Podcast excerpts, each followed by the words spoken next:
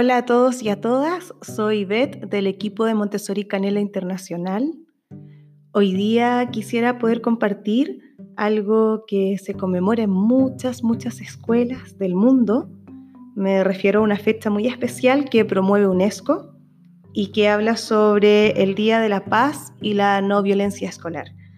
Frente a esto yo me he puesto a pensar mucho sobre la relación que puede llegar a tener todo lo que hemos ido hablando en episodios anteriores sobre la educación cósmica. ¿Recuerdan eso?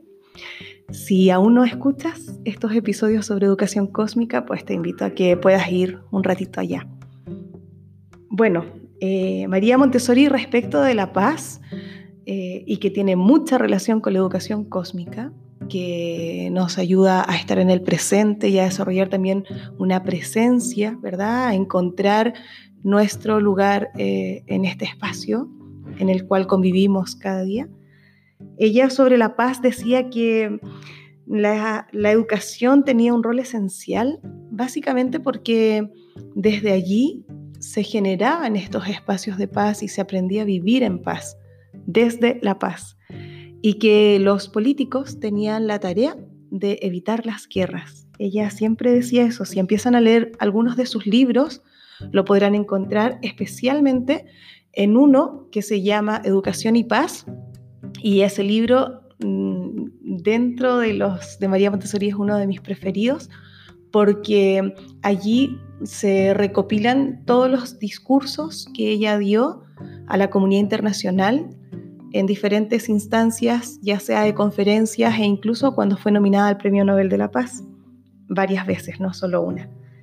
Y bueno, desde ese espacio yo creo que es interesante hablar de la paz y la no violencia escolar, pero apuntando a crear una cultura escolar que sea algo que nos nutra permanentemente y que finalmente el clima de la escuela sea un espacio de bienestar para todos y para todas. A veces eso se echa mucho en falta.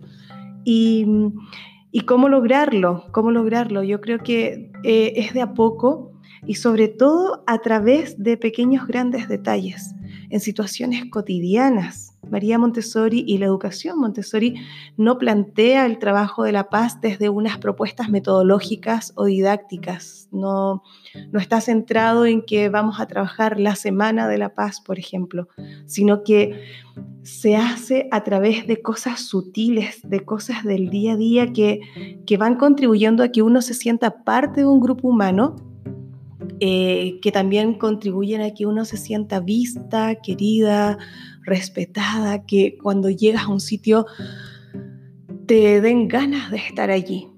Y yo creo que esa es una de las grandes riquezas que tiene la educación cósmica y que en realidad eh, esta educación cósmica también la podemos entender en una tridimensionalidad.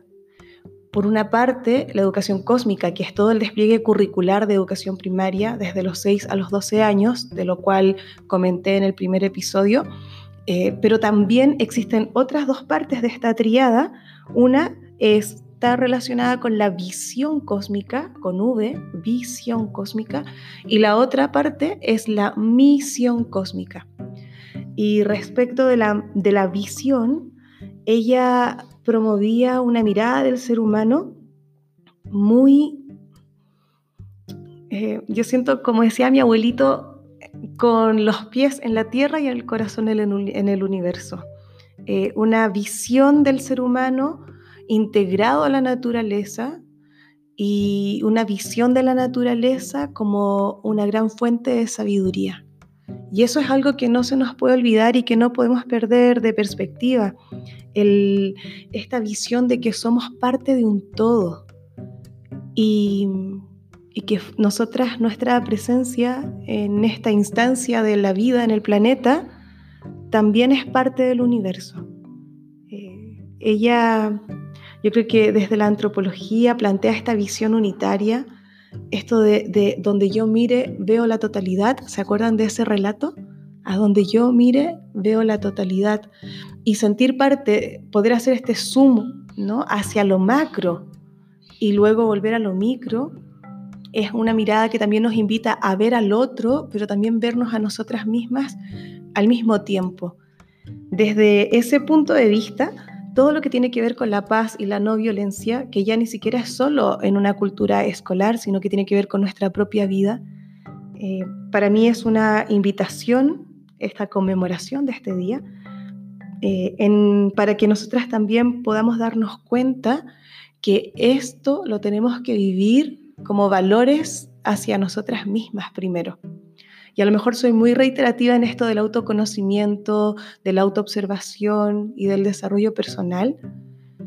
No obstante, me parece que es una fuente inagotable de recursos que nosotras podemos echar mano para poder vivir mejor y sentirnos más plenas y por tanto luego poder acompañar mucho mejor estos procesos a nivel emocional de la vida de niños y niñas y también de adolescentes con quienes nosotras compartimos cada día.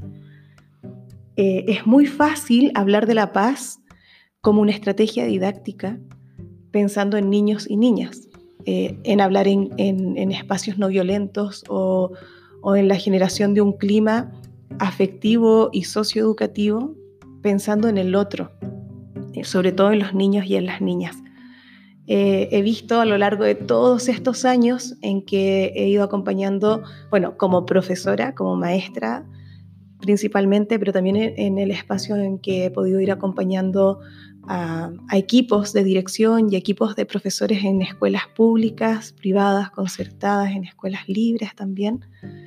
He visto una necesidad latente que es eh, el mundo de los adultos unos adultos que nos entregamos en cuerpo y en alma a, poder vivir de una mejor manera un espacio escolar donde todo está centrado en el dar, en el dar. Las maestras, los acompañantes, somos personas que damos mucho. Y ese dar a veces nos entorpece la mirada y hace que dejemos de ver al otro y que ya no tratemos de promover una conciencia de grupo en mi clase, pero no existe esa conciencia cultivada de, sentirnos parte de un grupo en el claustro, por ejemplo, o en los grupos de profesores a los cuales pertenecemos. Y eso es una cuestión esencial de volver a mirar.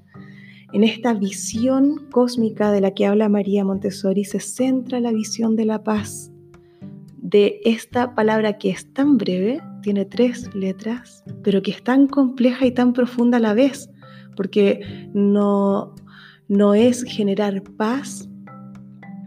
Es muy difícil porque es un concepto abstracto, ¿verdad? No es generar paz desde crear un dibujo o desde, eh, desde conceptualizar lo que es la paz. Es muy difícil hacer eso. Ella invita más bien a vivir en un estado de paz y por eso es que tiene mucha mucho vínculo ella con Gandhi. Yo no sé si lo saben, pero se generó una relación bastante interesante allí. Hay algunas cartas de intercambio que ellos tuvieron y, desde un espacio de mucha generosidad, pero también de mucha honestidad, se generó un trabajo allí eh, entre ellos dos.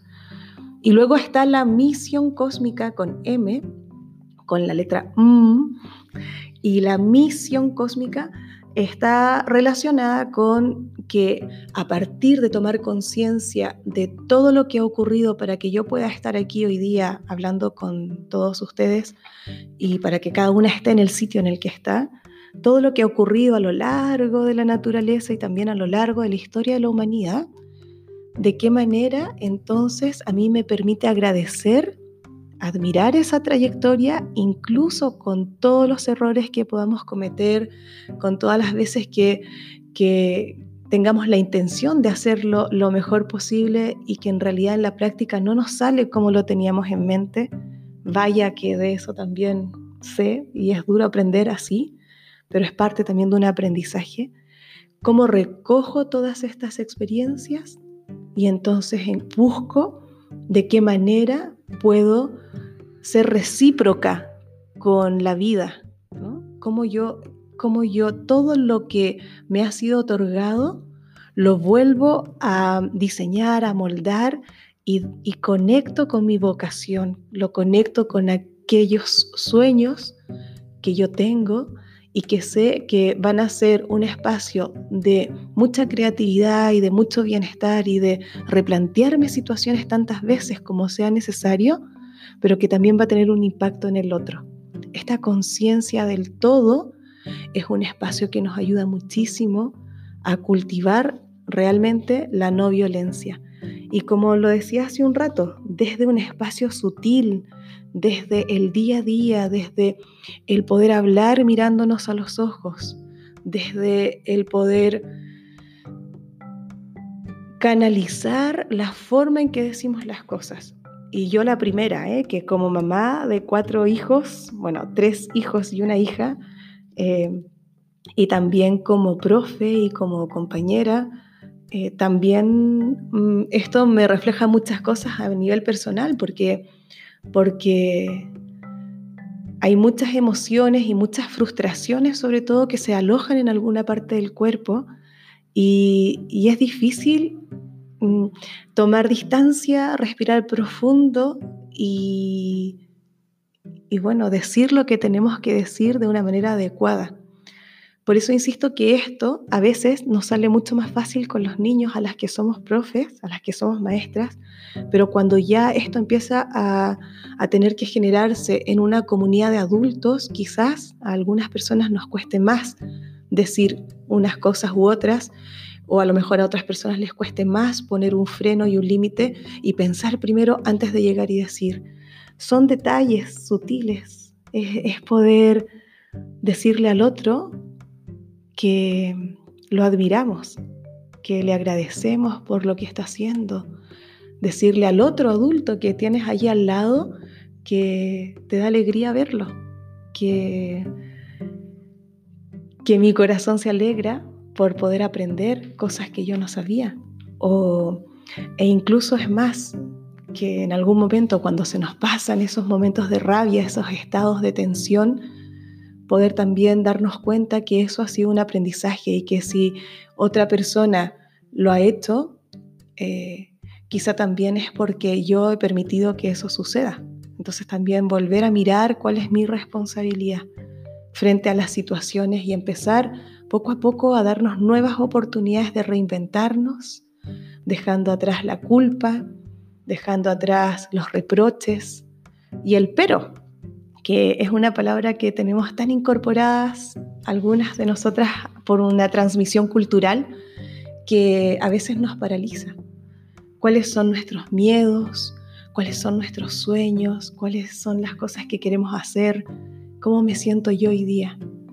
Y, y creo que eso, esa conciencia de nosotras mismas nos va a permitir mirar a los niños, a las niñas de la clase desde otra perspectiva en un siguiente episodio vamos a profundizar sobre cómo el juego, en esta visión cósmica de María Montessori, cómo el juego libre y cómo la vida en la naturaleza realmente son aquellos agentes que permiten que todo esto que vamos haciendo intencionadamente día a día, un poquito cada día, de crear una cultura de paz, unos nuevos códigos de relación, cómo la naturaleza y el juego lo potencian de una manera espontánea. Así es que vamos a continuar en este espacio y, me da mucha alegría también sentir que cada día somos más. Estuve mirando el otro día cuántas personas han escuchado los episodios anteriores y la verdad que estoy súper sorprendida porque nunca pensé que iban a ser tantas. Así es que les mando un abrazo muy grande. Vamos publicando siempre en redes sociales. Eh, a mí en lo personal me pueden encontrar muy creativamente como Bet Montessori Canela en Instagram. Bet Montessori Canela me encuentran en mi página de Facebook y también vamos compartiendo muchos vídeos de grandes maestros que nosotros admiramos mucho y de quienes permanentemente seguimos aprendiendo, como por ejemplo Claudio Naranjo, eh, Caro Gómez del Valle, los van a encontrar en nuestro canal de YouTube que se llama Montessori Canela.